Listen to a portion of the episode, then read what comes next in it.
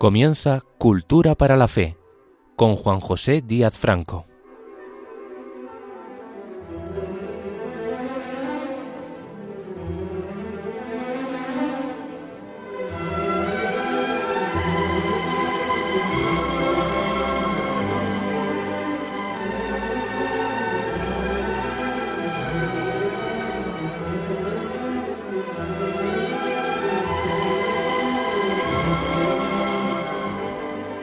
Bienvenidos a un nuevo programa de Cultura para la Fe. Paz y bien para quienes nos sintonicen, especialmente, como repito cada programa, las personas que estén afectadas por alguna enfermedad.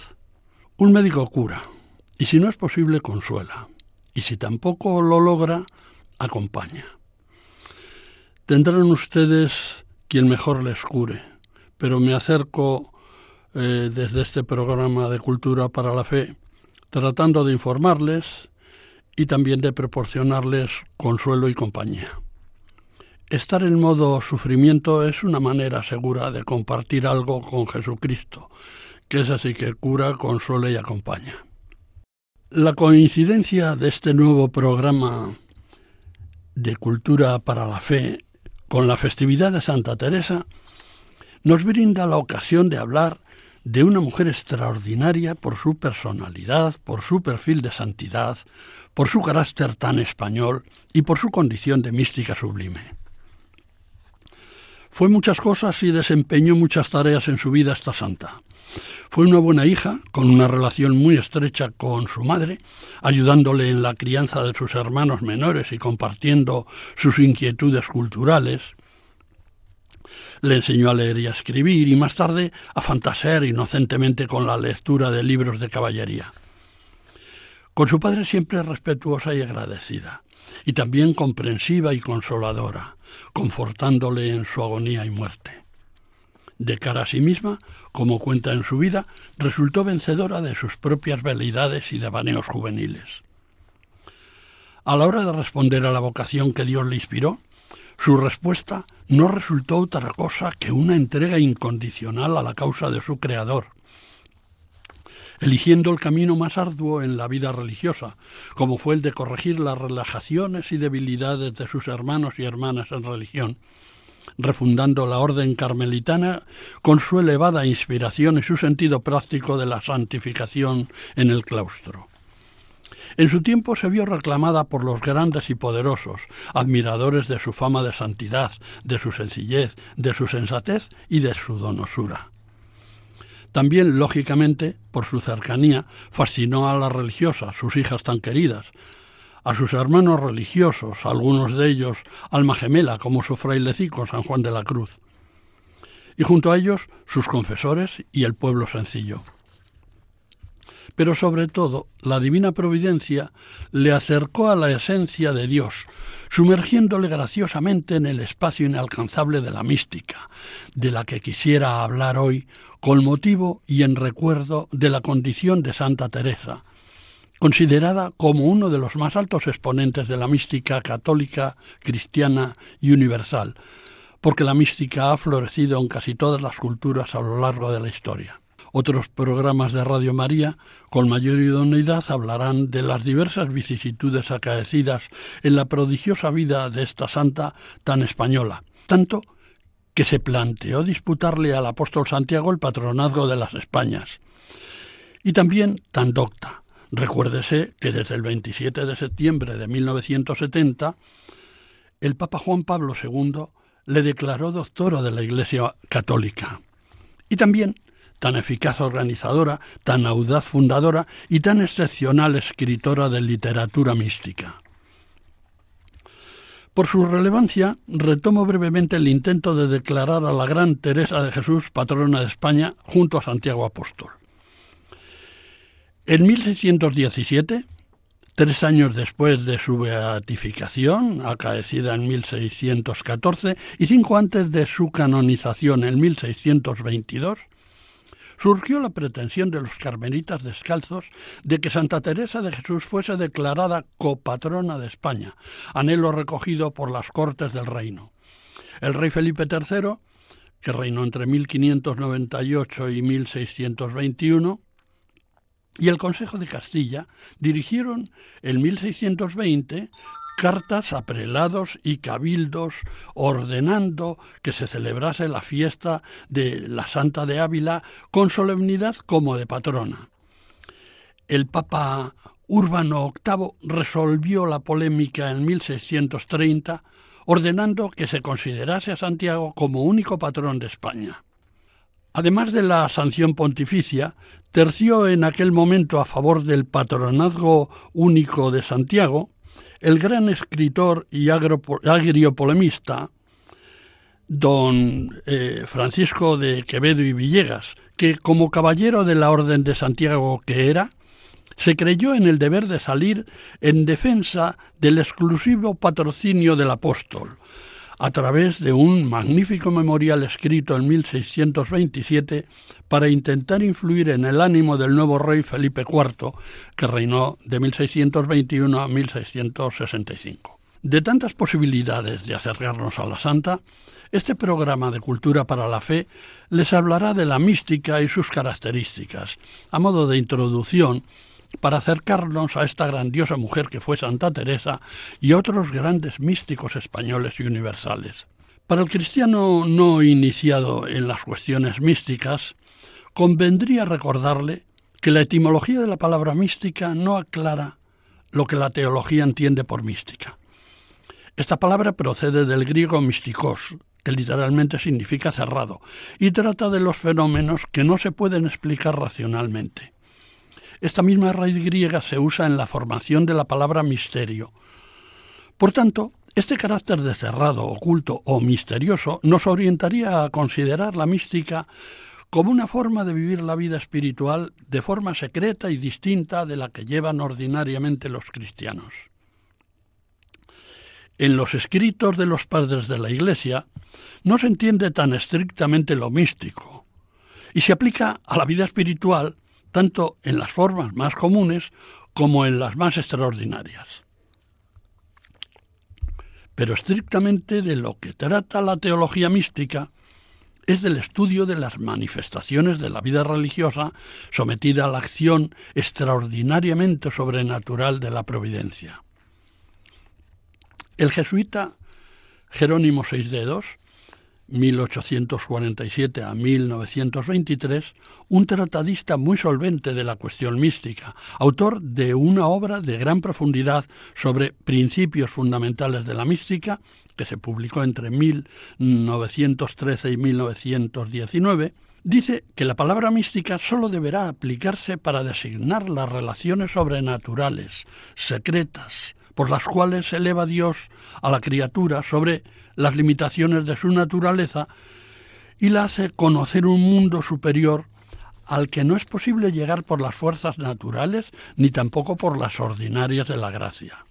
Nosotros, los católicos, creemos que un día, cuando Dios nos llame a su presencia, y una vez justificadas nuestras almas del polvo mortal de nuestras ofensas, gozaremos de la presencia y del conocimiento comprensivo de Dios. Creemos en la verdad revelada por Dios en Cristo Jesús y por tanto en la existencia del orden sobrenatural. Por eso, contando con que Dios respeta nuestro libre albedrío, nuestra razón, para ganar nuestra salvación, no tenemos ningún reparo en admitir que Dios puede elevar a la persona que Él se digne elegir a un plano sobrehumano, para, sin necesidad de su raciocinio, distinguirla con un verdadero conocimiento anticipado de su ser divino.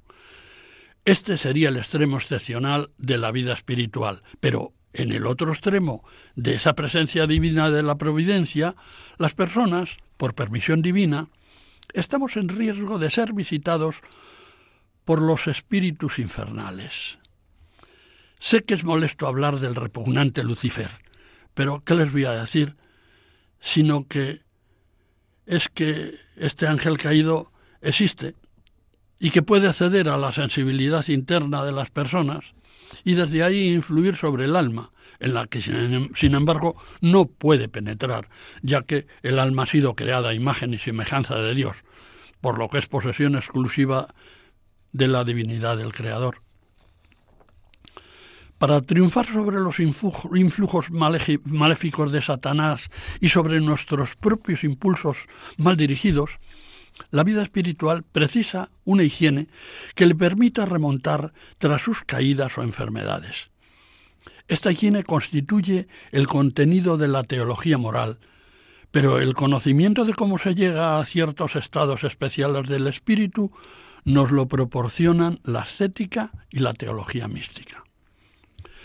La teología católica, cuyo objeto es el estudio de Dios, es una ciencia en la que la razón y la fe no son incompatibles, sino complementarias. De igual forma, la mística, cuya fuente es la gracia divina, no es incompatible con otras formas de aproximación a Dios, como por ejemplo la ascética, que sería algo así como una enseñanza preparatoria, una especie de pedagogía humana que conduce hacia el misticismo y que se dedica al ejercicio de la perfección espiritual. Por su parte, el misticismo supone la experiencia de lo divino y trata de la vida espiritual y contemplativa y del conocimiento y dirección de los espíritus. Santa Teresa expone en su libro de las moradas cómo puede compararse el estado místico a un castillo interior o morada, donde el alma se comunica con la divinidad siguiendo distintos grados de evolución. El camino hacia la mística, que en última instancia es sólo posible por la acción de la gracia divina, hay que recorrerlo desde la meditación que nos facilita la ascética. San Juan de la Cruz, en su obra Subida al Monte Carmelo, habla de las reglas para pasar de la meditación a la contemplación y reconoce que la meditación es el ejercicio más propio de las almas justas y la única preparación humana posible para lograr el rarísimo conocimiento espiritual de los elegidos para la elevación mística. Por eso, Muchos místicos tratan de procurar el conocimiento de Dios por los medios humanos que presta la razón, en tanto que la virtud divina de la gracia no la haga innecesaria. La enseñanza preparatoria para la vida espiritual que mencionaba antes se haría a través de la teología moral y de la ascética. Pero ambas tienen fines distintos, porque la teología moral se ocupa de dirigir de manera general las costumbres y acciones de las personas, no sólo según las normas de la razón, que son las que constituyen la ética, sino atendiendo a, los principios del dogma católico. Por el contrario, las reglas concretas de la vida espiritual que deben conducir a la perfección cristiana son las que constituyen la ascética y la mística. Las relaciones entre la ascética y la mística, que se han esbozado hasta ahora, no aclaran suficientemente una cuestión muy debatida entre los estudiosos de la teología mística, entre los cuales yo sigo fielmente a don Pedro Sainz Rodríguez. La cuestión es la que plantea la distinción y los límites entre la ascética y la mística. Ya se ha dicho que el estado místico es una gracia extraordinaria, cuya concesión depende exclusivamente de la voluntad divina. En cambio, la ascética es producto de la actividad humana.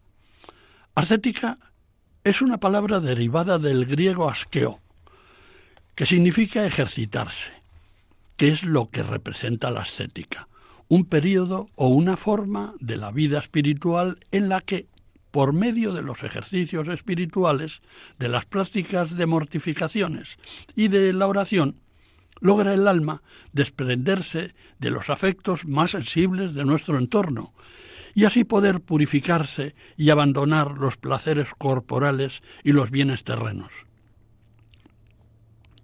La polémica que divide a los teólogos consiste en que unos defienden que la ascética y mística son esencialmente distintas, mientras que otros consideran que son distintos momentos de un mismo camino que conduce al conocimiento lo más perfecto posible de Dios.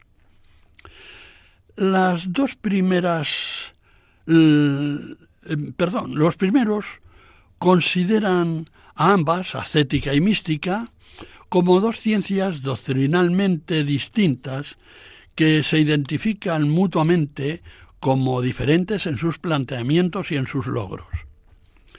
Los otros, los que no creen en la diferencia esencial entre ambas, piensan que la diferencia entre ascética y mística consiste en que la ascética procede de la voluntad humana y sólo precisa la gracia ordinaria para su desarrollo.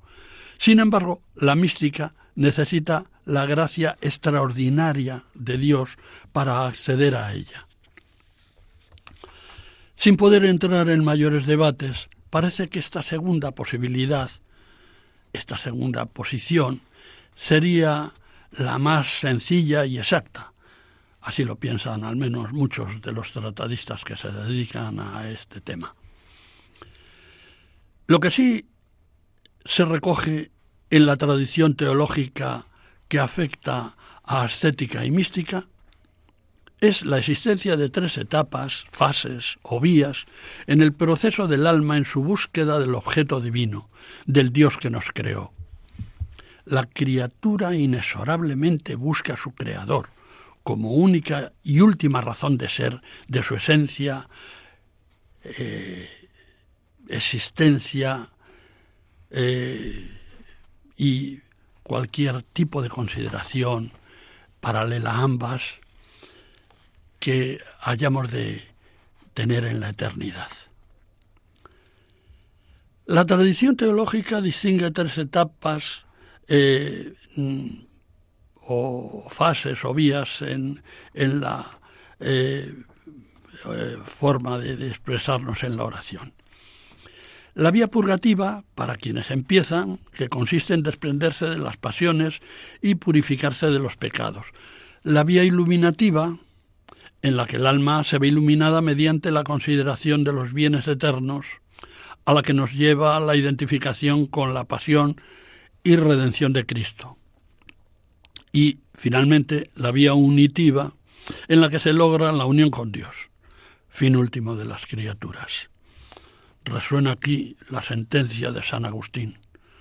Nos creaste para ti y nuestro corazón no descansa hasta que no descanse en ti. Para los estudiosos de la literatura mística, la madurez de esta doctrina en España y en la tradición eclesial universal lo constituye o la constituye la obra de Santa Teresa de Jesús.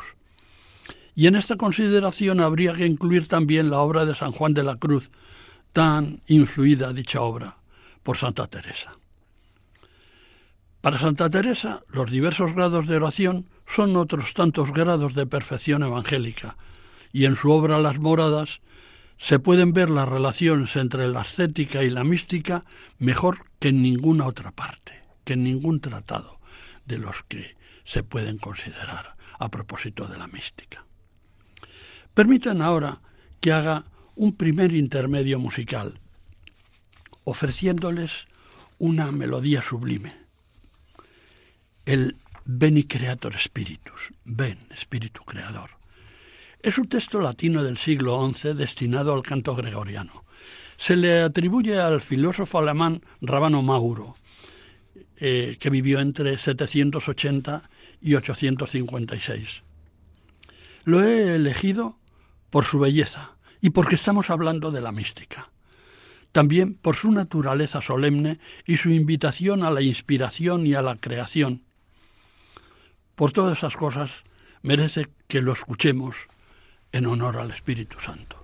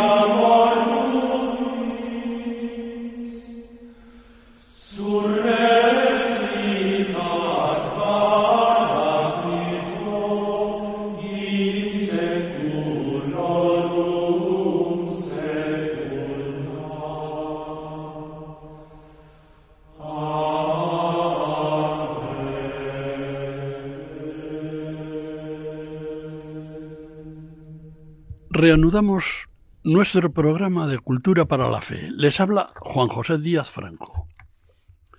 Otro aspecto desde el que puede abordarse la mística es el suscitado a principios del siglo XX por algunos teólogos que abrieron un debate sobre la llamada cuestión mística, concretándose en la naturaleza de la mística y de su relación con la santidad a partir, sobre todo, de la obra de los grandes místicos del Carmelo, Santa Teresa de Jesús y San Juan de la Cruz. El debate se inició en Francia a principios del siglo XX con dos protagonistas principales. Augusto Sodro, 1859-1946, canónigo francés, y el jesuita Padre Poulain, 1836-1919. Representaban dos tesis contrapuestas sobre la necesidad de la contemplación infusa y de las gracias místicas para la santidad, que iba a enfrentar a las grandes escuelas de espiritualidad, en ese momento las de los dominicos, carmelitas y jesuitas. Para Sadro se trataría de restablecer lo que él llama doctrina mística tradicional, según la cual la contemplación y las gracias místicas pertenecen al camino ordinario de la santidad, de modo que todos los cristianos están llamados a ella. Eh, frente a esta opinión, el carmelita padre Crisógono de Jesús Sacramentado, 1904-1945, le cita como acérrimo propugnador del llamamiento universal a la mística contra la doctrina tradicional. Así lo opinan también otros carmelitas como el padre Claudio de Jesús crucificado y Gabriel de Santa María Magdalena, que vivieron también en los albores del siglo XX, eh, de 1885 a 1964 el primero y de 1893 a 1953 el segundo. El jesuita padre Poulain parte de una distinción fundamental entre dos grandes categorías de oración, una llamada ordinaria y otra mística o extraordinaria. las cuales definen respectivamente la ascética y la mística, e introducen una diferencia esencial entre ambas, que compromete, en definitiva, la unidad de vida espiritual defendida por Sadró, y rechaza la necesidad absoluta de los estados místicos para la santidad. La mística dominicana estuvo representada primero y esencialmente por el padre Juan González Arintero, 1860-1928, autor de La Evolución Mística, y además de otra obra estupenda sobre el particular, titulada Cuestiones Místicas. En ellas, en estas segundas sobre todo, se plantea si son místicos todos los santos y también establece las características del estado místico. El padre Arintero defendió la unidad de la vida espiritual y la vocación universal a la mística. Su razonamiento teológico parte de la concepción unitaria del proceso evolutivo de la gracia, hasta llegar a la unión transformante, según la cual el estado místico es el término ordinario de la expansión de la gracia o del proceso de deificación y al mismo tiempo preludio del estado beatífico final. Con esto se adhería a la tesis doctrinal de Augusto Sodró, uno de los dos autores enfrentados en esta polémica de la cuestión mística. El otro autor iniciador de la polémica, el citado jesuita Padre Poulain, no considera necesario saber si el estado místico es en sí indispensable para alcanzar la perfección, sino si Dios se ha servido ordinariamente de este método en la vida de los santos, que de hecho históricamente ha sucedido. Pero advierte que el hecho histórico no prueba que la contemplación infusa y las gracias místicas extraordinarias sean una condición necesaria para la santidad. También me dio con gran altura doctrinal en el tema de la cuestión místico, mística, junto al español padre Arintero, el también dominico francés padre Reginaldo Garrigou Lagrange, aliado doctrinalmente con el padre Arintero. El padre Garrigou Lagrange y el padre de Guibert representaron la opinión de los ateneos romanos como foco de irradiación doctrinal en el asunto de la cuestión mística. El padre Jerónimo Seisdedos, ya citado, 1847-1923, eh, un eminente jesuita, salía en defensa de la tesis de Poulain en una extensa obra de cinco volúmenes en la que, partiendo de un análisis teológico-filosófico de la contemplación infusa, deduce el carácter extraordinario de la contemplación, concluyendo que no es estrictamente necesaria para la perfección. En este punto tengo que hablarles de algo personal, y me tienen que perdonar por ello. El padre Arintero del que les vengo hablando fue el maestro del padre Sabino Lozano, que a su vez fue el maestro del padre José Merino Andrés, ilustres dominicos los tres.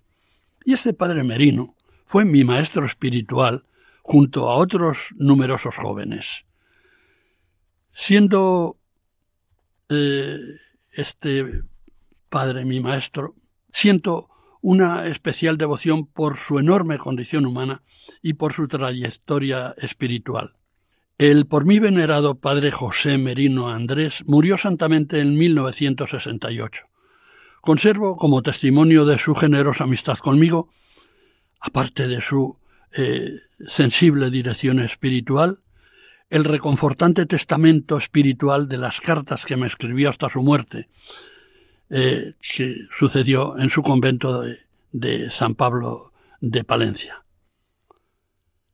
43 años después, en el año 2011, fui requerido como perito médico forense para proceder a la reducción de sus restos mortales, al tiempo que se incoaba su proceso de beatificación, a la luz del recuerdo de las virtudes heroicas que practicó en su vida civil previa. Fue un ingeniero cristiano. Eh, y que luego pues entró en, el convento, en los dominicos, y en su posterior vida religiosa, que ejerció como misionero en México y como durante largos años maestro de novicios en España. En esos cometidos llevó a cabo hasta el extremo el cumplimiento del carisma de la orden dominicana bajo el fervor conmovedor a la Virgen del Rosario de Fátima, a la que él siempre instaba a invocar como Madre Maestra. Eh, y en, esta, eh, en este pequeño alas de personal, perdonen ustedes que le ruegue eh, a los que me escuchan que al amparo de la práctica de las virtudes teologales, la fe, la esperanza y la caridad, se encomienden, si tienen alguna necesidad extrema que se les presente, a la mediación ante Dios de su siervo predilecto, este querido y recordado Padre José Merino Andrés, para convertirle un día en San José Merino Andrés. Se lo agradezco mucho, perdonen esta digresión personal.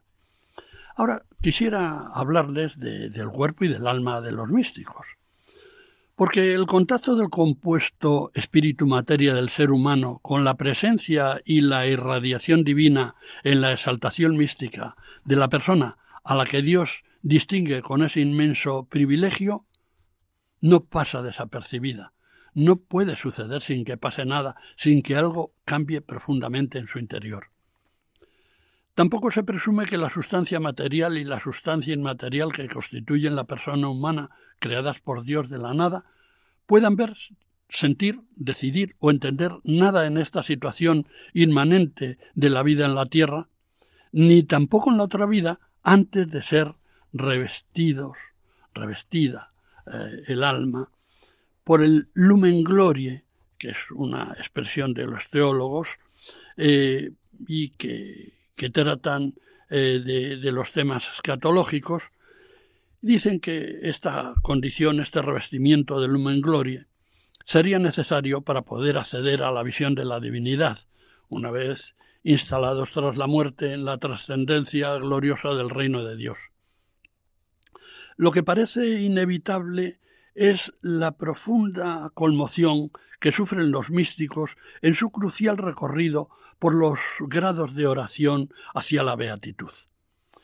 El espíritu se altera, el cuerpo acusa las conmociones del espíritu y reacciona provocándose a sí mismo alteraciones psicosomáticas.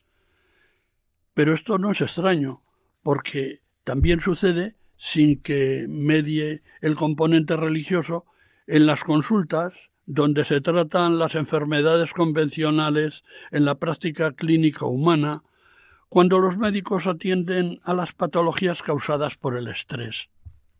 Son cada día más numerosas estas enfermedades del cuerpo que tienen su origen en tensiones emocionales y además afectan a todos los órganos, tejidos y sistemas corporales. La piel, el sistema digestivo, el sistema circulatorio, el sistema genitourinario, el sistema nervioso, los órganos sensoriales y, por supuesto, el aparato psicológico, como veremos más adelante.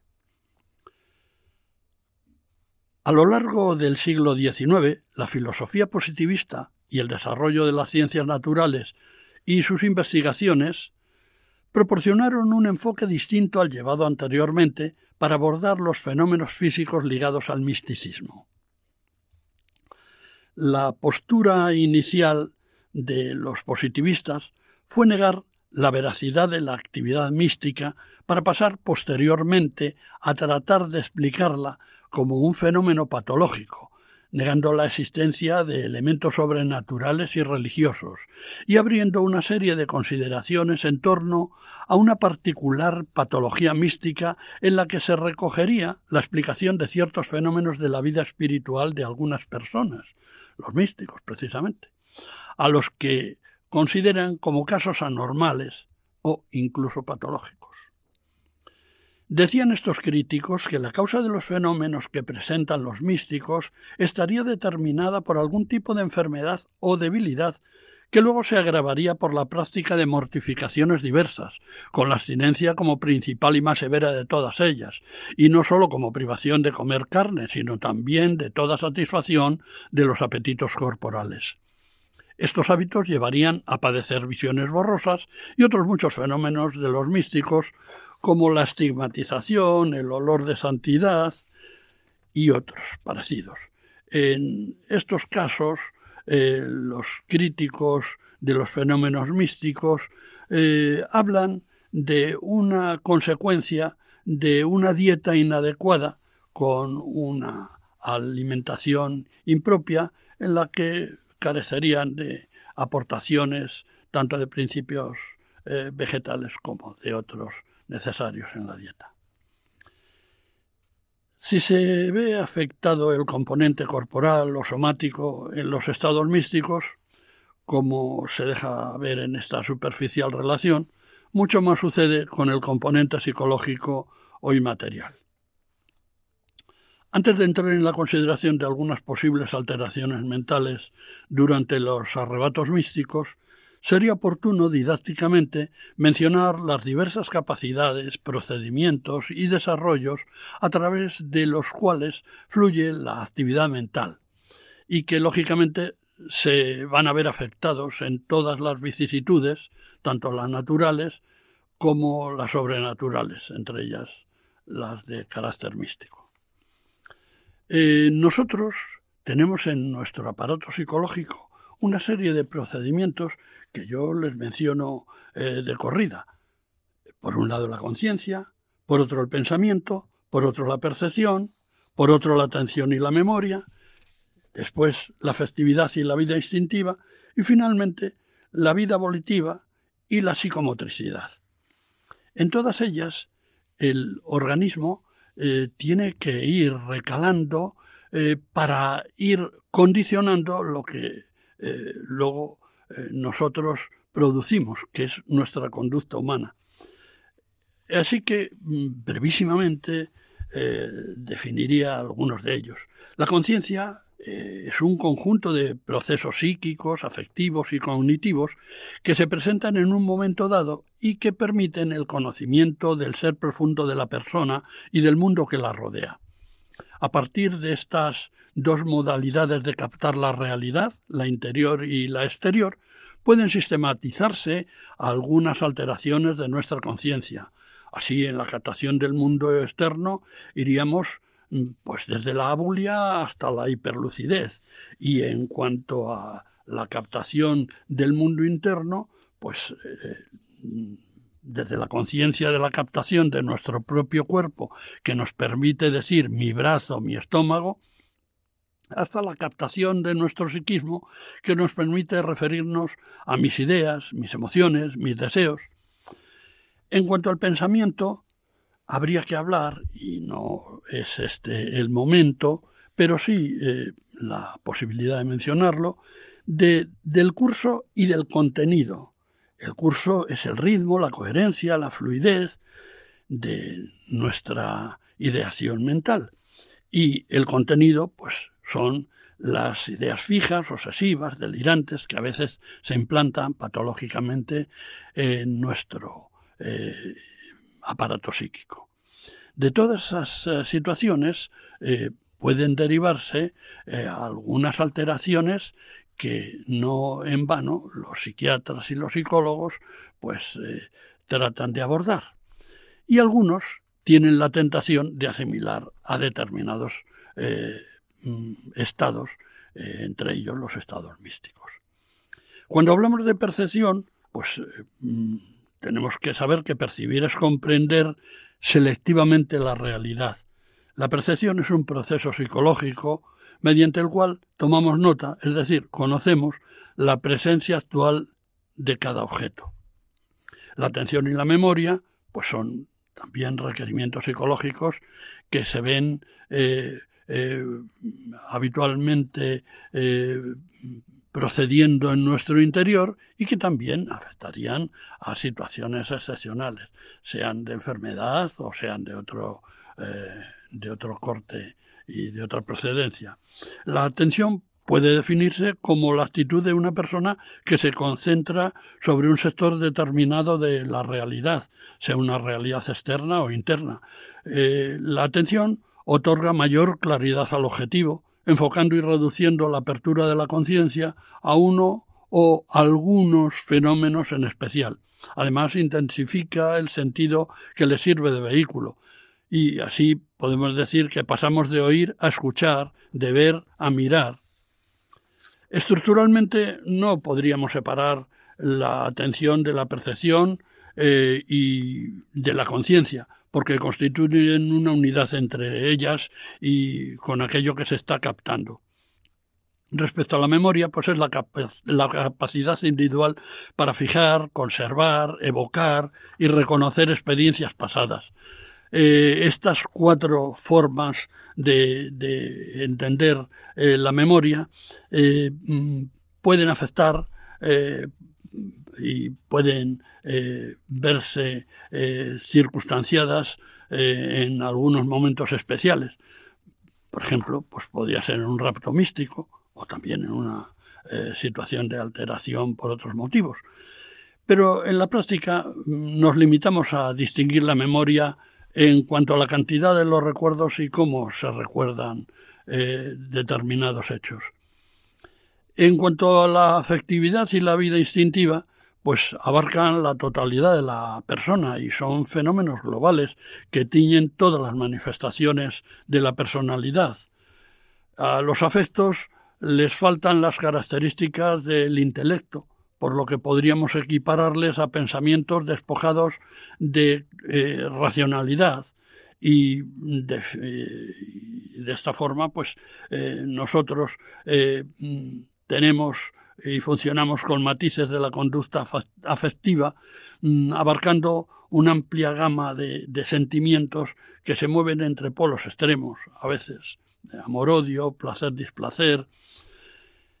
Eh, la verdad es que también eh, en los procedimientos intelectuales se mezclan a veces eh, los que proceden de la vida instintiva. En los animales está muy claro y los instintos se refieren a impulsos innatos que son característicos de cada especie y que generan un comportamiento útil para el individuo, para la especie. Eh, por analogía, se denominan instintivas algunas conductas humanas que intentan satisfacer ciertas necesidades básicas del individuo humano. Eh, mm, en cuanto a la conducta volitiva y la psicomotricidad, pues en la actividad humana la conducta volitiva es eh, la forma de actuación voluntaria y consciente que posibilita la continuidad y la coherencia entre los pensamientos, los deseos, los sentimientos y la acción. No es posible hablar de conducta voluntaria en forma aislada, porque dicha conducta tiene evidentes relaciones con los procesos afectivos, cognitivos y expresivos de nuestra conducta. Eh, los actos de voluntad, pues, eh, se citan a veces como cuantitativos eh, y hay en ese sentido grados desde la bulia, que es la reducción total de la actividad volitiva, a la hiperbulia o a la exaltación psicomotriz, que es el polo opuesto de la bulia. Y en cuanto a lo cualitativo, pues eh, los actos de voluntad contemplan los aspectos de contenido y desarrollo de las conductas que contemplan desde la conducta negativista, que consiste en una resistencia pasiva o activa frente a cualquier demanda o requerimiento interno o externo, hasta el estupor, eh, que es la suspensión brusca de toda actividad, y llegando un poco más lejos, pues la agitación que constituye eh, el fenómeno contrario al estupor. Todas estas cosas suceden de forma combinada en nuestro interior y dan lugar a las conductas y los comportamientos humanos, que pueden verse afectados por diversas causas que las alteran o que las condicionan. Lo que se suele denominar estrés físico o, psíquico, motivado por estímulos diversos, puede modificar nuestro funcionamiento mental, constituido por todos esos elementos que he ido mencionando, cosa que sucede en mayor o menor grado si no sabemos controlar esos estímulos adaptándonos a ellos. La actividad mística por su fuerte impacto sobre el cuerpo de la persona que vive inmersa en ella, vendría a ser como un enorme estrés que sacude el cuerpo y la mente, al cual el místico no está en disposición de adaptarse, en tanto que la potencia de la gracia obra sin previsión posible. Así trataré de comentarlo con ustedes a continuación. Pero antes permítanme ofrecerles un segundo intermedio musical. En este caso, por la solemnidad de tema que estamos abordando, he querido traerles la música del himno Te un laudamus, a ti Dios alabamos, Algunos lo denominaron himno ambrosiano en homenaje a su presunto autor, San Ambrosio de Milán, que lo habría compuesto junto a San Agustín de Hipona para una ceremonia bautismal.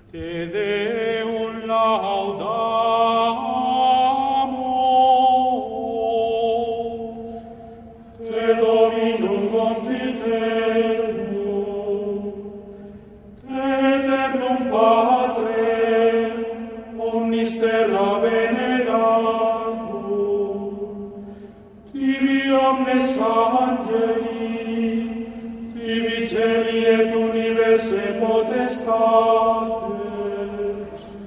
tibi cherubin et serafim, incessabili voce proclama, Sanctus,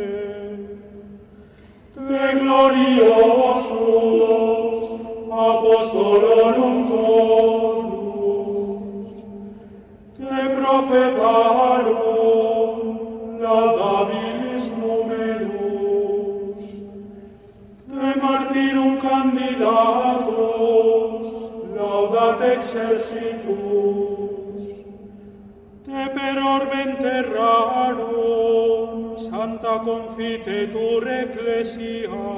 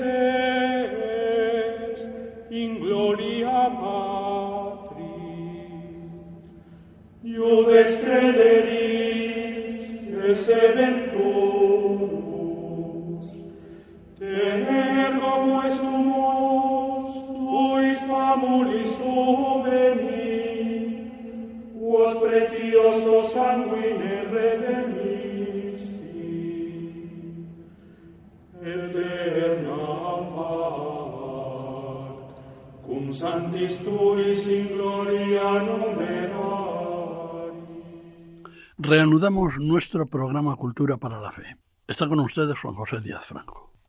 El estado normal de la vida mental es el de la pluralidad de estados de conciencia, también denominada poliideísmo. La atención supone la determinación momentánea de este desfile continuo en provecho de un determinado estado, o sea, la consecución de un monoideísmo, pero de un monoideísmo relativo, que supone la existencia de una idea directriz o predominante que atrae hacia ella todo lo que a ella se refiere, utilizando en su provecho la casi totalidad de la actividad cerebral. Para que la conciencia entre en función necesita un cambio de impresiones, una heterogeneidad de excitantes. La vida espiritual necesita una cierta discontinuidad en los actos para dar a cada uno de ellos todo su valor. El estudio de la psicología de la atención en sus eh, demás manifestaciones servirían para explicar muchos de los fenómenos que se realizan bajo el éxtasis. Y si las excitaciones anteriores favorecen la atención, lo mismo ocurrirá con la memoria, que no es otra cosa que una capacidad genérica para renovar las representaciones. Muchas de las reglas que aparecen en los tratados de ascética sobre la oración y la meditación son normas para encauzar la atención, tratando de desarrollarla exageradamente a fin de conseguir un estado mental como de idea fija, o sea, un estado de conciencia representado por un cuadro espiritual que constituye toda o casi toda la vida mental del místico. Al amparo de estas consideraciones, diversos tratadistas de los fenómenos místicos pretenciosamente revestidos de científicos, han adoptado posturas maximalistas, calificando de excéntricos y de locos a muchos de los personajes, autores de obras místicas, en las que relatan sus propias experiencias espirituales. No pocas veces, algunos profesionales desprovistos de fe analizan con metodologías demasiado pedestres fenómenos de alto rango sobrenatural, descalificando a quienes los experimentan como pobres de espíritu entre los que no dejarían de considerar a los místicos. Ya Santa Teresa lo anticipaba en su tiempo. En el capítulo 2 de Camino de Perfección dice la santa de sí misma que no sólo no había sido pobre de espíritu, aunque lo tenía profesado por la profesión religiosa de pobreza, sino loca de espíritu. La explicación de los estados místicos es compleja. A duras penas lo entienden los propios protagonistas. Algunos, sin embargo, han explicado en qué consiste ese arrebatamiento y locura santa del místico. Uno de ellos, el místico franciscano Francisco de Osuna, 1492 a 1542, que influyó en Santa Teresa de Jesús, escribió lo siguiente en su tercer abecedario espiritual que publicó entre 1525 y 27. Leo el texto. Debe saber que cuando la inteligencia del ánima, que es la más alta fuerza entre las que se conocen, pasa de la afectación o amor de las cosas que contempla, cuasi es dicha levantarse sobre sí misma. Y la tal obra se llama exceso del ánima o levantamiento sobre sí mismo o sobre el espíritu suyo, según hallarás en muchos libros escrito.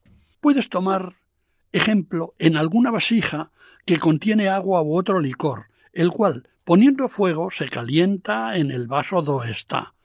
Empero, cuando hierve y bulle, parece en alguna manera no caber en sí, más exceder a sí mismo el licor que antes estaba seguro y ser llevado sobre sí por la virtud del calor.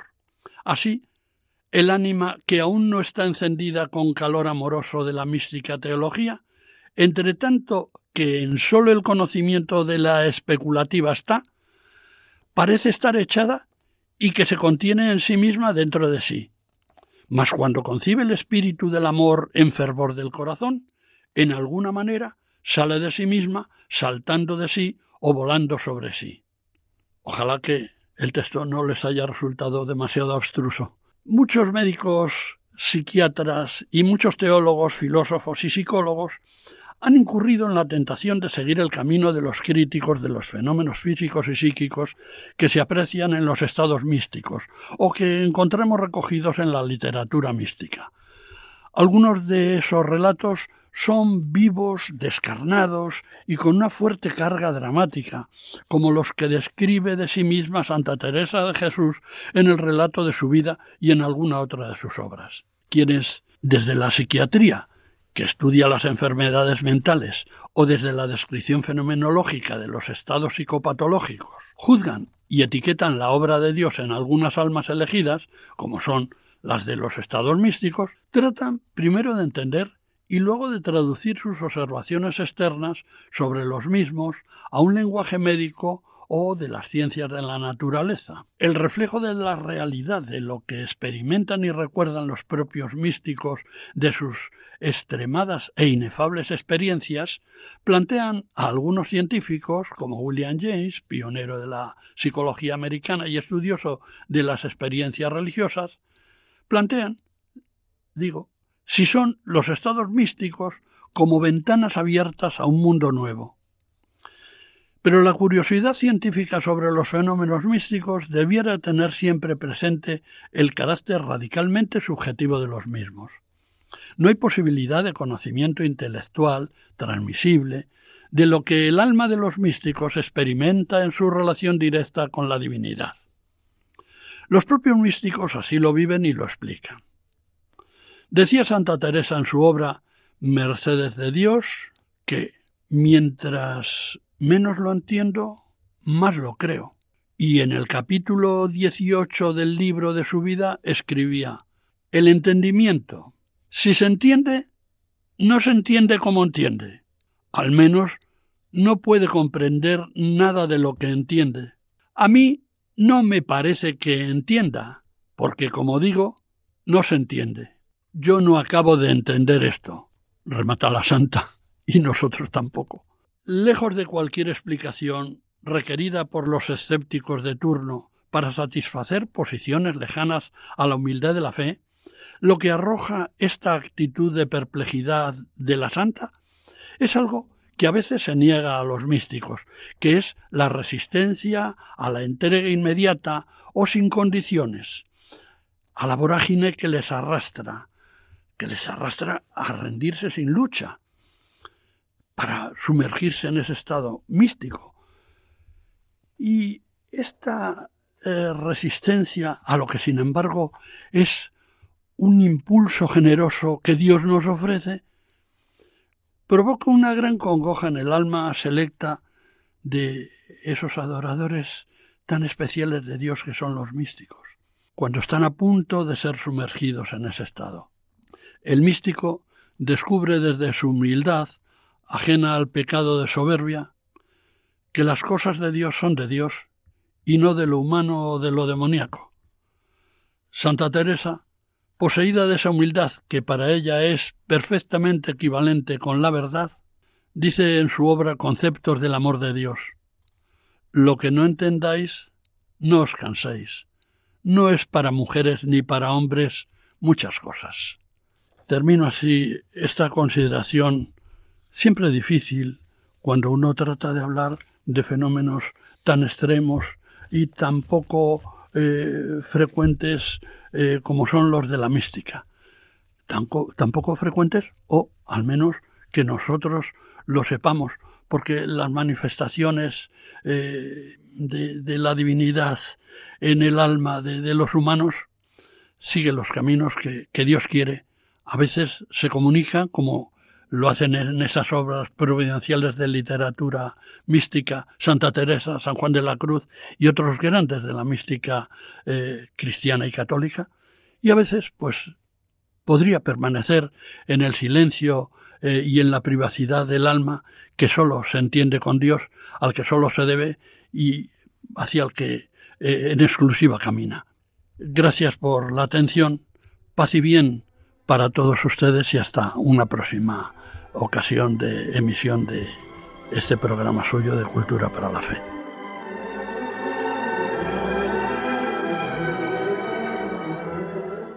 Acaban de escuchar Cultura para la Fe, un programa dirigido por Juan José Díaz Franco.